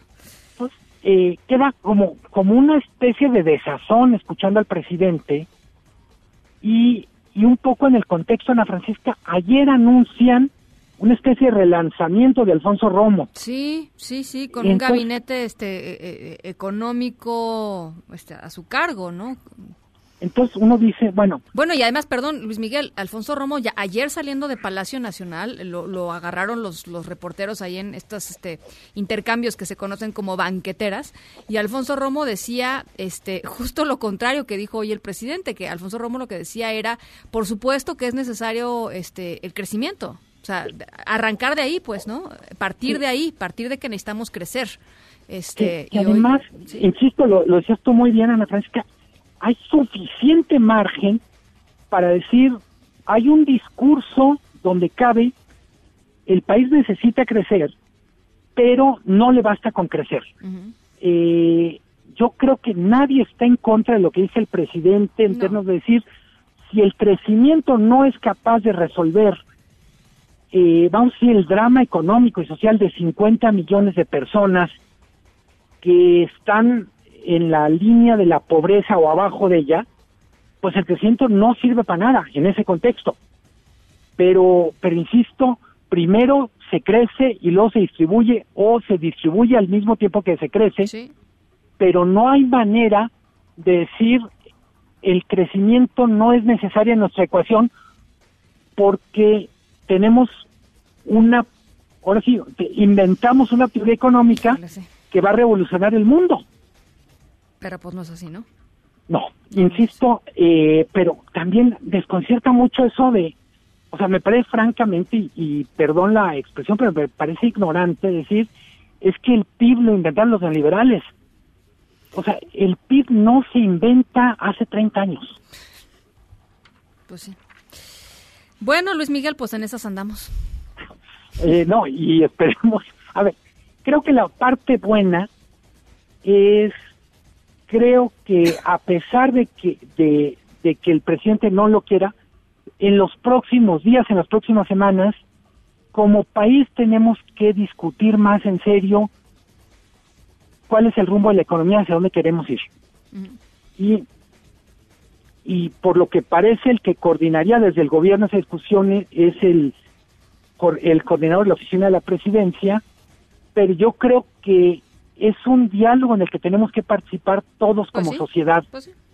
Eh, necesitamos crecer y no crecer un punto porcentual, no dos, es cómo le hacemos para crecer cuatro, y por supuesto que el presidente tiene razón, cómo le hacemos para crecer cuatro y que se reparte ese crecimiento entre más gente. Totalmente de acuerdo, totalmente de acuerdo. Bueno, pues ahí está, ahí está eh, hecho el análisis. Hoy, la verdad, pues este ha, hecho olas, ¿no? To- Todo, el anuncio y la y la reacción de- del presidente. Va- vamos a ir viendo si efectivamente corrige después el rumbo. No, no, no estoy yo muy positiva al respecto en términos de lo como tú lo analizas muy bien, la visión de dónde parte, de dónde de dónde sale él, cuáles son las variables que a él le interesan, los datos que él tiene, en fin. Eh, pero por lo pronto ahí está. Te agradezco mucho, Luis Miguel.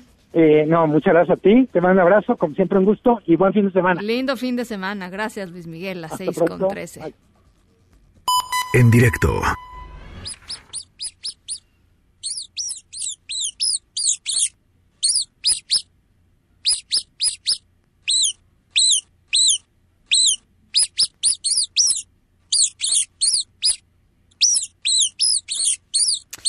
Bueno, nuestra historia sonora de hoy tiene algo que ver con, tiene que ver con algo que pasó en, eh, en un santuario de animales, no les voy a decir qué animal todavía, en el condado de Suffolk, en el Reino Unido. Em, ah, pues se encontraron un animalito, este, lo llevaron al refugio y en el refugio hicieron un análisis de qué es lo que le pasaba a este animal. Em, y tiene que ver con ratones.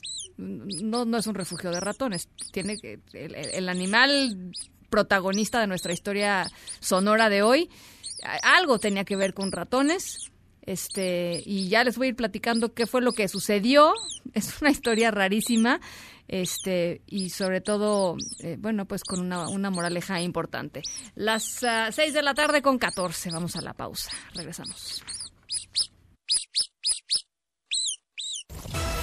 En un momento continuamos en directo con Ana Francisca Vega. Una voz con transparencia. Una voz objetiva. Una voz plural. Una voz plural. Esto es En directo con Ana Francisca Vega. En directo, MBS Noticias. Las 6 de la tarde con 18 minutos. Gracias por seguir con nosotros aquí en directo a través de MBC Noticias. Yo soy Ana Francisca Vega y hoy es jueves 30 de enero del 2020. Saludos a toda la gente que nos está escuchando en Torreón y en Zacatecas y también, por supuesto, a toda la gente que nos está viendo y escuchando a través de nuestra página web, que es mbsnoticias.com, nuestro WhatsApp aquí en cabina para que podamos platicar. Manifiéstense en el 5543-77125. Ahí les va de nuevo, 5543-77125. En directo. Bueno, pues ya les platicaba, eh, la Organización Mundial de la Salud declaró hoy en su sesión, tiene una sesión diaria, digamos, en la cual estaba evaluando lo que está sucediendo con el coronavirus allá en China y eh, después de varios días en donde había aplazado esta decisión, hoy finalmente declaró eh, una emergencia internacional por este caso de coronavirus después de descartar esta decisión, ya les decía, desde hace una semana. En la línea de en directo está el doctor Alejandro Macías, él es internista, él es infectólogo, catedrático de la Universidad de Guanajuato y ex comisionado especial para la atención de la influenza en México durante la pandemia del 2009. Doctor Macías, ¿cómo está? Muy buenas tardes. Muy bien, Ana, mucho gusto de estar con su auditorio. Igualmente, doctor, pues eh, quisiera primero pues una una opinión acerca de, de, de este de esta declaratoria ya de la de la OMS en torno al coronavirus. Sí, aunque el virus no ha salido de China, me, me refiero, no se ha propagado fuera de China. Todos los casos son importados, los que han ocurrido en los países. Pues ya la Organización Mundial de la Salud estaba muy presionada por declararlo. Yo creo que eh, se tienen que hacer ya algunas cosas, aunque también deja claro la Organización Mundial de la Salud que no hay que hacer cosas a destiempo. No hay que limitar el tránsito de las personas, el comercio, hasta que no fuera absolutamente imprescindible, ¿verdad? Entonces, eh, esto significa que hay una amenaza a la salud pública internacional, esa es la, la principal implicación. Segundo, que la amenaza es de salud. Y tercero, que hay que, que hay que hacer cosas de manera coordinada entre los distintos países para evitar rumores, para mejorar la comunicación, para ayudar a los sistemas de salud más débiles y tratar de mitigar el impacto de esta pandemia que ya parece evidente que saldrá de China. A, a mí justamente me llamó la atención eh, la declaratoria, es, es esa parte que, que usted eh, que usted menciona en torno a eh, la OMS diciendo esto no tiene que ver con lo que ha hecho China. China ha hecho las cosas bien, digamos, en, en términos de, de- de protocolo y de, y de actuación, sino más bien tiene que ver con eh, la inminencia de la salida del virus de, de territorio chino y la debilidad de distintos sistemas de salud alrededor del mundo. Así es. Es que la verdad es que esto, si es lo que parece, de acuerdo con lo que está sucediendo en China, o sea, si esto que está sucediendo en China se replica en otros países, pues vamos a necesitar todos los países del mundo a donde va a llegar esto, que de acuerdo a las mayores eh, evidencias va a llegar a prácticamente todo el mundo, pues vamos a necesitar muchas terapias intensivas, muchas máquinas para la, para que las personas que no puedan respirar lo puedan hacer. Y ningún país del mundo, eh, Ana, tiene las suficientes máquinas, ventiladores mecánicos de terapia intensiva para ventilar a ese número de personas como los que están ocurriendo en ese momento en China. Nosotros tenemos unidad de terapia intensiva. México, digamos que está razonablemente bien preparado. El problema está que las camas de terapia intensiva que tenemos ya están ocupadas. Pues claro, con O sea, no hay pacientes una hoy. terapia intensiva que esté vacía. ¿Qué tenemos que hacer entonces? Empezamos a necesitar más y más y más camas y las que tenemos ya están ocupadas, ¿verdad? Es para eso que, esta, que esto eh, está llamando a que los distintos sistemas de salud del mundo, bueno, pues se preparen, que incrementen sus capacidades de ventilación mecánica, que saquen sus ventiladores, que los pongan a punto, que pongan sus unidades de salud en las áreas de urgencia, de, de terapia respiratoria y de terapia intensiva, pues que las, las, las afinen lo más posible.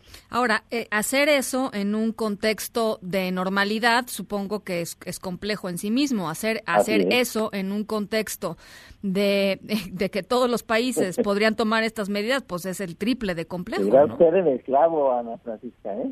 Porque salir a hacer negociaciones cuando todo el mundo quiere lo mismo no está fácil. Exacto. ¿verdad? Estas cosas se tienen uno que preparar con muchos años de anticipación. Esto aprendimos unas lecciones en la influenza, pero también hay que decir que algunas lecciones no las aprendimos bien. El sistema de salud mexicano es bueno, yo creo, tiene una razonable preparación, pero estamos también, hay que decirlo, con los dedos en la puerta. Ujú. Y, y, y toda esta eh, conversación, y se lo, se lo pregunto así eh, eh, directamente, eh, doctor, todo este debate en torno a si, si hay escasez de medicamentos, hay escasez de cosas tan básicas como ibuprofeno en algunos hospitales, este, todo este debate que hemos estado escuchando las últimas semanas, eh, le, le- le preocupa? Digamos, es un escenario que preocupe, es un escenario en el cual el, el- el gobierno federal tendría y, y los gobiernos estatales tendrían que estar tomando medidas ya extraordinarias que quizá no están tomando hoy?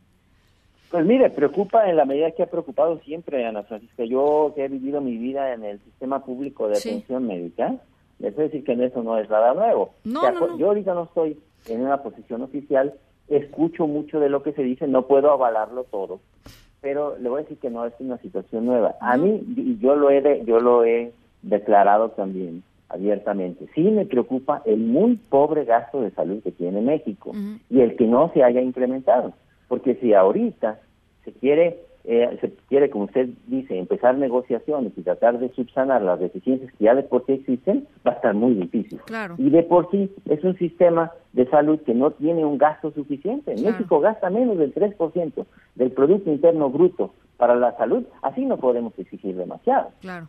Evidentemente no vamos a estar bien. Con ese gasto no se puede, por más que se quieran hacer las cosas. Va a haber un límite de lo posible. Y en ese límite de lo posible habrá, digo, porque, porque el coronavirus va a llegar a México, ¿no? Es muy probable, yo creo que la probabilidad es muy alta. Eh, En ese escenario, eh, pues eh, no, no, no vamos a estar este, eh, en, en condiciones óptimas de hacerle frente. Que, que Pues mire, supongamos que estamos como están los chinos, más o menos.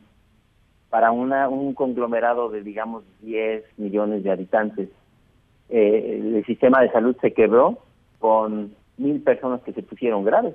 Es más o menos lo que sabemos. pero pues El ellos pudieron hacer, quebrado, ellos ¿verdad? pudieron hacer hospitales en, en 15 días, ¿no? Claro, ellos tienen la capacidad de hacer un hospital de mil camas en, eh, en 10 o 15 días. Nosotros no. No. ¿verdad? Entonces, no, definitivamente tenemos que hacer ahorita muchas cosas. El problema, como yo le digo, es que no tenemos el- los suficientes recursos. Yo creo que aquí es donde vemos lo que no hemos sabido apreciar, que los hospitales deben estar en muy buenas condiciones porque son parte integral de la seguridad nacional, Claro. de la tranquilidad social y de la continuidad de las instituciones. Claro. Eh, tendremos que tenerlos ahorita lo mejor que se pueda, que van a sacar recursos pues de donde tengan que sacar, porque tiene que haber un, un fondo emergente, porque esto cuesta. O sea, no es nada más meter a, un, meter a una persona a una máquina para respirar. Eso necesita conexiones, tubos estériles, medicamentos para relajar al paciente, necesita el propio oxígeno. Es una- un personal muy especializado, muy capacitado, es muy costoso un paciente de eso.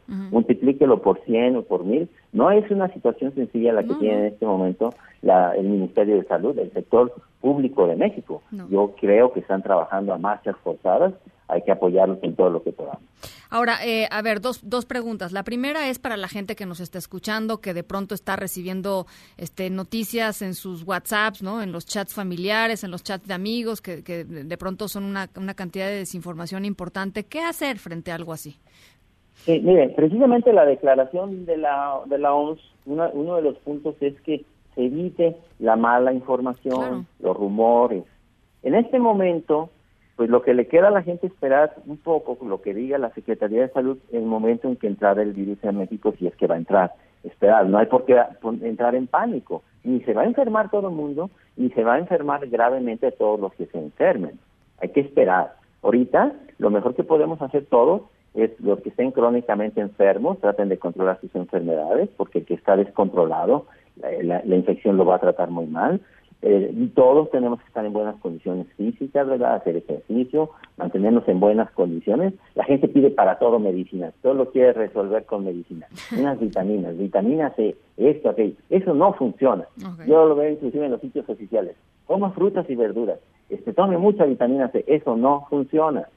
Eh, tome mucha agua, pues que van a pasar orinando todo el día. Eso tampoco funciona. Lo que funciona es estar en buenas condiciones, higiene, higienizarse frecuentemente sus manos, evitar tocar las partes húmedas de la cara, evitar aglomeraciones, es lo que puede hacer la gente, mientras que el sector público, la Secretaría de Salud, el, el sector público de salud, hace su trabajo, que es preparar las unidades, preparar los hospitales sobre todo preparar a los intensivistas y a las, eh, y a las terapias intensivas, porque México tiene una alta calidad de atención médica en médicos y en enfermería.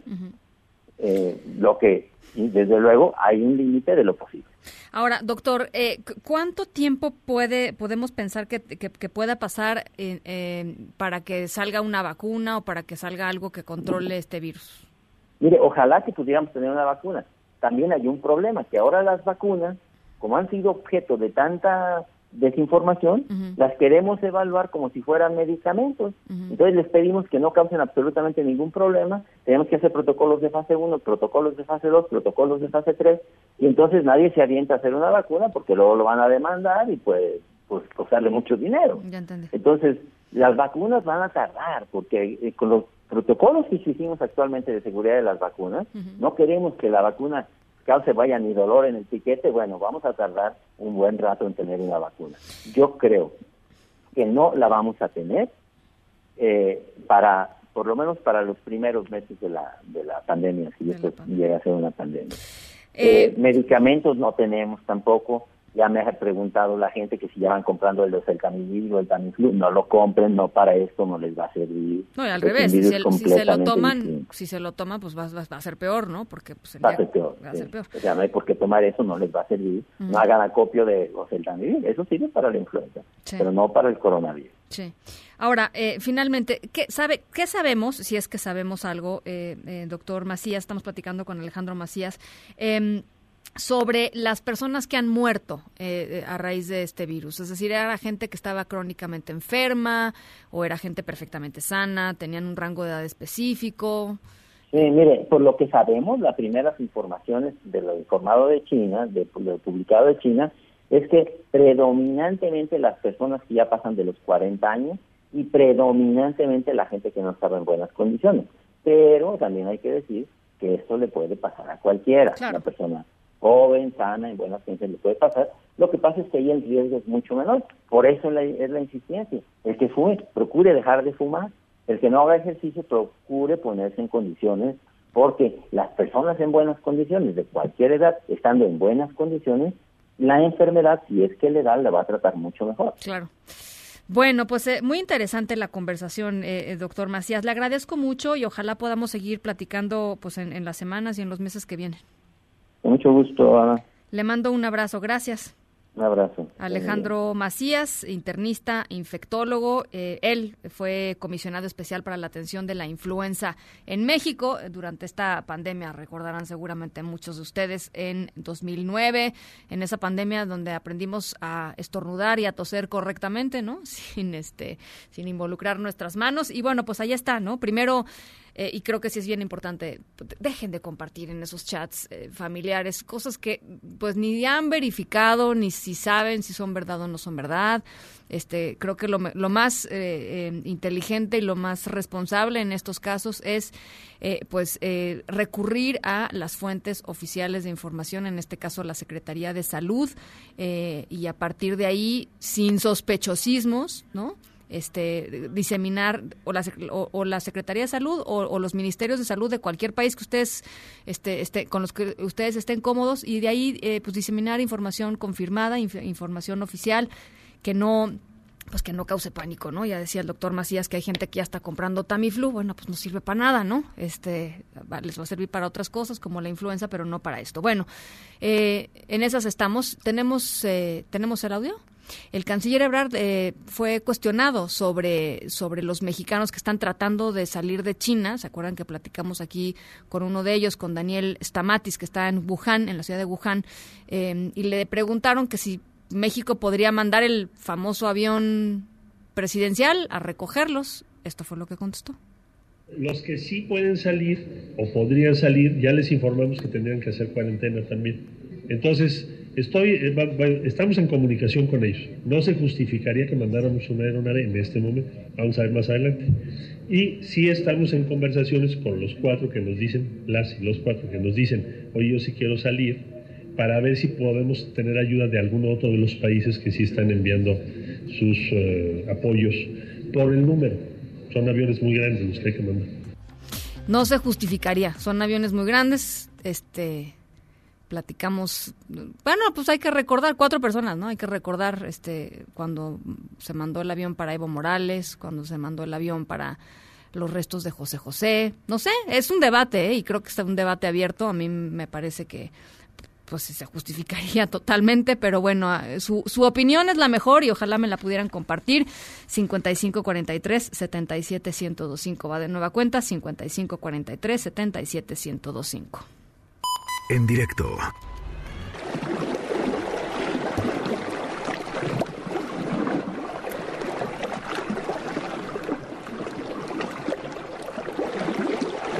Bueno, una persona iba caminando eh, en, um, en Suffolk, en Inglaterra, cuando se encontró una, un búho, un búho hembra, eh, tirado, tirada en una, en una zanja, estaba empapada, así es que eh, y trataba como de volar, ¿no? Eh, esta, persona se daba cuenta que pues, la, el, el, búho hembra estaba tratando como, como de volar y no podía.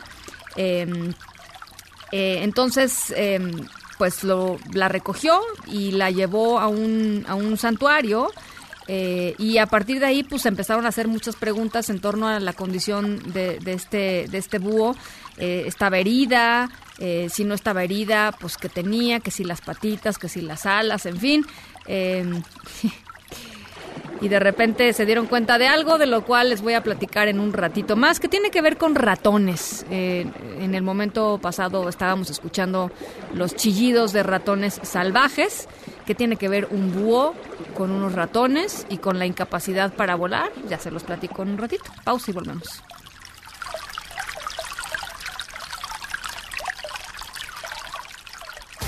En directo con Ana Francisca Vega por MBS Noticias.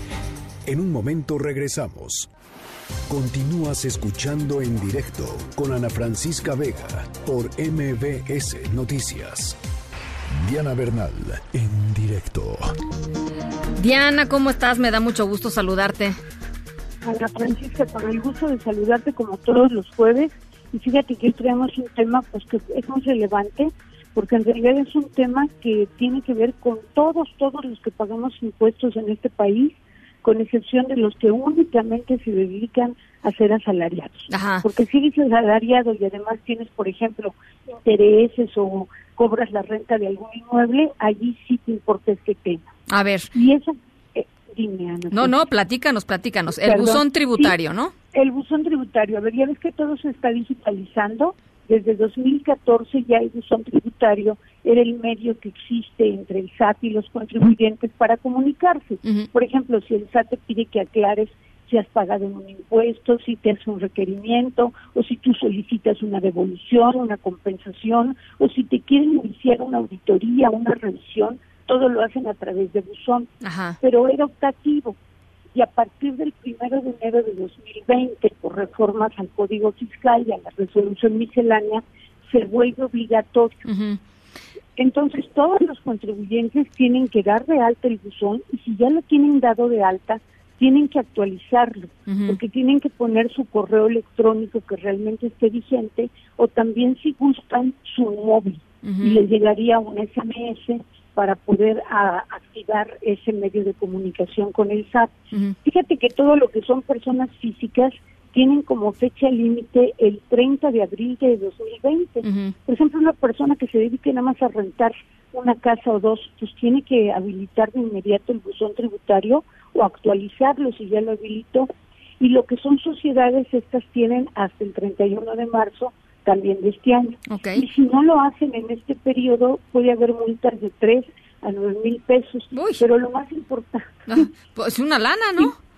Sí, pero hay algo más grave que eso, Ana Francisca. A ver. Pierdes la comunicación con el SAT. Sí. O sea, el SAT es una eh, entidad que en cualquier momento te puede requerir el cobro de impuestos o tú le puedes pedir una devolución. Si no tienes buzón, te quedas, digamos, en estado de detención, sí. porque todo te lo notificarían o te lo darían a conocer por estrados, sí. que son papeles que fijan en las listas de las oficinas del SAT. Entonces, imagínate que es un sábado, está una persona a lo mejor desayunando con su familia y le llega un SMS y le dice, tienes mensaje del SAT. Uh -huh. Entonces ya tienes que ir a tu buzón tributario, abrirlo y notificarte de lo que te dice. Seguro Digo, se le atraganta el chilaquil, Diana. ¿No? sí, porque no es lo mismo que fuera de una amiga, de un novio, de una novia, es Exacto. padrísimo, pues no. Este, oye, eh, platícanos por qué se volvió obligatorio, o sea, ¿cuál es la lógica detrás de esto?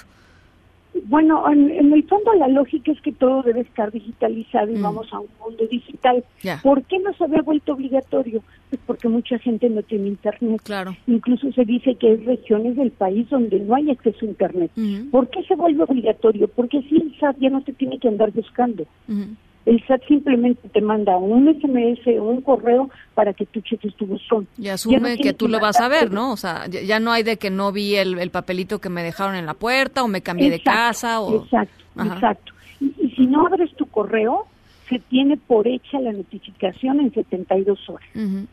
Híjole. O sea que a citas, es como si el banco te mandara un correo y si tú no lo abres se tiene por hecho el cargo que le hizo, por ejemplo, a tu tarjeta de crédito.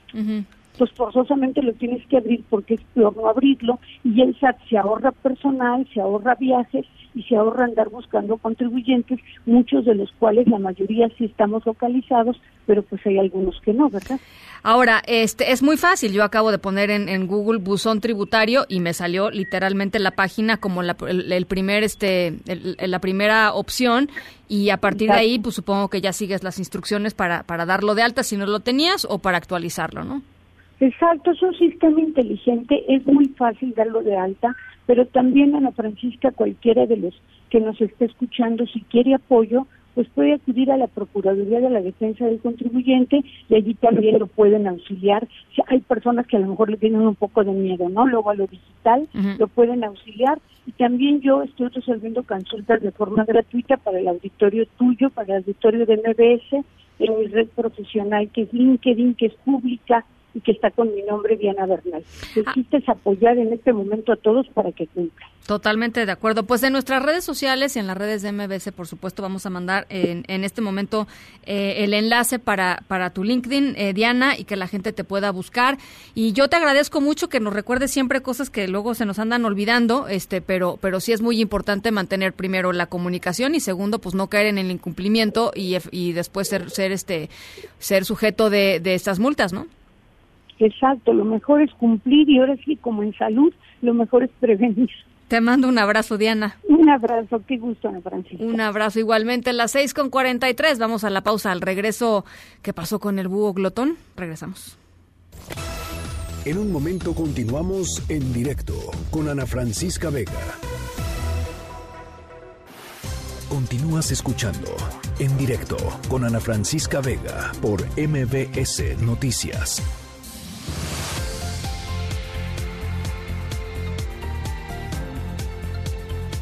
Ernestina Álvarez continúa la conferencia de prensa con eh, miembros del sector salud de México en torno a este asunto del coronavirus. Platícanos eh, en qué va.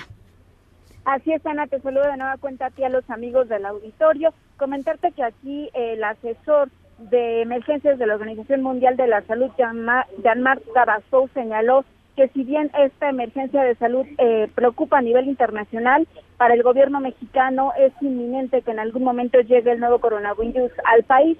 Aquí adelantó que nuestro país va a capacitar a las ocho naciones de Centroamérica, a Cuba y República Dominicana sobre el diagnóstico de esta nueva enfermedad.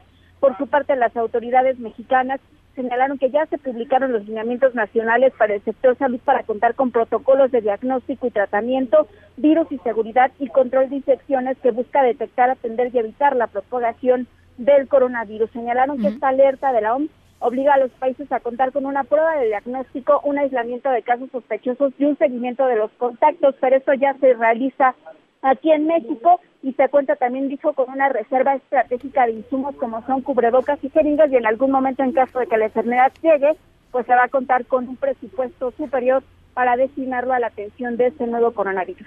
Es lo que sucede aquí en la Secretaría de Salud. Bien, te agradezco mucho, Ernestina. Muy buenas tardes. Buenas tardes. Gracias. Gracias en directo.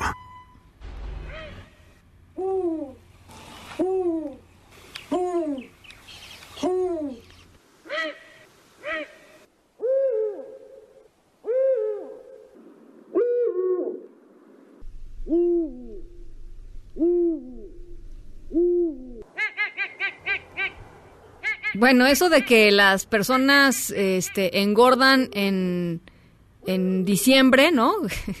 con, la- con las festividades, el Guadalupe Reyes, que sí hace que la gente pues, este, coma eh, suficientemente bien, ¿no? Este, con sus buenas calorías diarias. Parece ser que esto no es una cuestión exclusiva de los seres humanos. Nuestra historia sonora de hoy tiene que ver con una un búho hembra que llegó al santuario de búhos en Suffolk, en el este de Inglaterra, porque eh, una persona iba caminando, lo encontró, encontró esta, este búho empapada en una zanja, la rescató el 3 de enero eh, y al principio pues los especialistas estaban pensando que, que estaba herida o que en el vuelo se había visto obstaculizado porque se había mojado y les cuesta mucho trabajo volar si están mojadas. Eh, pero incluso después de secarse y de estar limpia y de ver que pues físicamente no tenía nada, eh, eh, eh, se es- pues trataba de volar y no podía. Pues resulta que volvieron a ir al lugar en donde recogieron a, este a este animal y descubrieron que había muchísimos ratones en esa zona, ratones este pues silvestres y que la, la búho pues realmente lo que tenía era gordura y pues no había podido levantar el vuelo pues porque tenía eh, algunos algunos gramos digamos eh, de más y simplemente pues no podía volar así es que eh, la gente del santuario decidió ponerla a dieta. Este, la búho estaba de muy mal humor, por cierto. Este, em, em, y a los pocos días de que la búho estuvo a dieta, ¿qué creen que pasó? Logró volar. Así es que fue regresada a la naturaleza eh, durante dos semanas después de su, de su dieta, con un rango de peso saludable. Apenas este lunes pasado, este ejemplar de búho regresó a la naturaleza. No sabemos cómo vayan a ser sus hábitos alimenticios a partir de ahora. Yo me atrevería a apostar que pues que regresará al refugio dentro de pronto con otros kilitos de más, pero por lo pronto está volando libremente.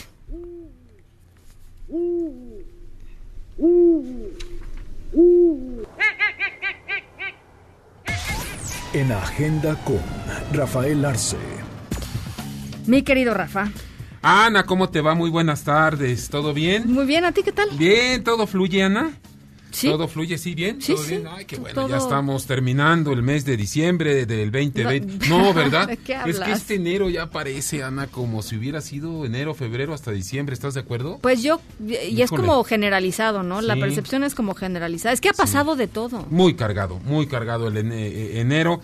Afortunadamente para nosotros que nos dedicamos a esto, pero pues también han, han sido temas eh, no siempre gratos, No, no, no. Los que hemos abordado, pero pues bueno, aquí estamos con el gusto de siempre. ¿Qué tal? Muy buenas tardes a quienes nos ven y a quienes nos escuchan. Gracias. Oye, ahí te va. Alguien nos escucha en Malasia, ¿sabías? No me digas eso. En este momento está. Carlos y su familia nos escuchan desde Malasia. No, hombre, Carlos. Les mandamos un abrazo con muchísimo cariño.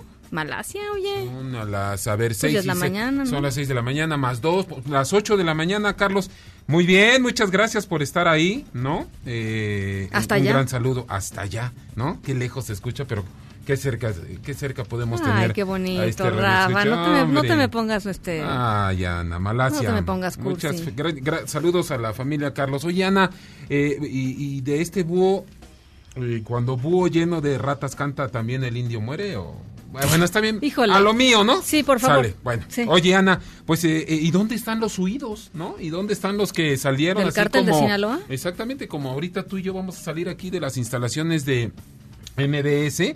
Así, ¿no? Eh, también, eh, un- una camioneta no revisada y vámonos, ¿no? ¿Dónde están? Estamos, estamos al pendiente de lo que la fiscalía, en manos de Ernestina Godoy, eh, Ana, investigue y de lo que nos hagan saber. El compromiso del gobierno de la ciudad, según lo dijo la jefa de, de gobierno, Claudia Sheinbaum, es que eh, darán puntual información a, la, a- a- a los a los ciudadanos para que estemos ahí al tanto de este asunto. El diario Reforma dice que hay una queja vecinal en donde es. dicen que estos tres individuos, este, miembros activos del cártel de Sinaloa, estuvieron a- al menos un tiempo en una casa en Iztacalco. Así es, no te miento aquí, lo, sí, varios medios eh, eh, reportan este asunto, por supuesto estaba, estamos eh, al pendiente de este asunto. Oye Ana, lo que está sucediendo en algunos planteles de la Universidad Nacional Autónoma de México. Ahora tenemos que hablar de la preparatoria 7, que hace rato nuestro compañero reportero Adrián Jiménez nos reportaba que hubo ahí un conato, conato, ¿no? Como dijeran los, los antiguos eh, periodistas, un conato de violencia, Ana. Pues bueno, eh, se, se hace saber que mañana se reanudarán clases ahí en la preparatoria 7 y el rector de la UNAM, eh, Enrique Graue, ha pedido a los universitarios hace, hace algunos minutos actuar con prudencia ante estos paros en la... Ahora, fue en la ¿no? prepa 2 lo que nos dijo Adrián Jiménez, ¿eh? En la prepa 2, en la, no, en la prepa 2, exactamente. Muchas, mu- muchas gracias por la corrección. Oye, Ana, pues ya en, en, unos cuanta- en unas cuantas horas eh, eh, el Reino Unido le dice adiós a la Unión Europea, ¿no? Estamos al pendiente. Esto sucederá el día de mañana a eso de las 5 de la tarde de aquí, 11 de la, de la noche de allá. Adiós, goodbye a la Unión Europea después de tantos Brutal. meses de debate, Ana. Eso sucede allá en Europa, ¿no? Caminito de la escuela. Eh, eh, no, no, no, no, productor. Eso ya mañana no va a pasar, ¿no? Eso ya mañana. De- declaramos a partir de este momento, Ana, inaugurado el puente vacacional. mañana no hay clases.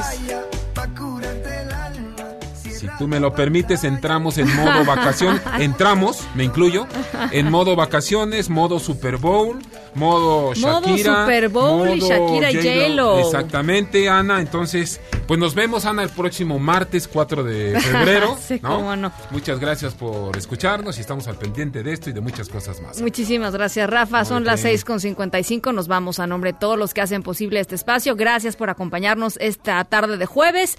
Yo soy Ana Francisca Vega. Se quedan como siempre con Gaby Vargas. Y después, ya saben, charros contra gangsters. Pasen buena noche y nos escuchamos mañana. MBS Radio presentó En directo, en directo, con Ana Francisca Vega, por MBS Noticias. Este podcast lo escuchas en exclusiva por Himalaya. Si aún no lo haces, descarga la app para que no te pierdas ningún capítulo. Himalaya.com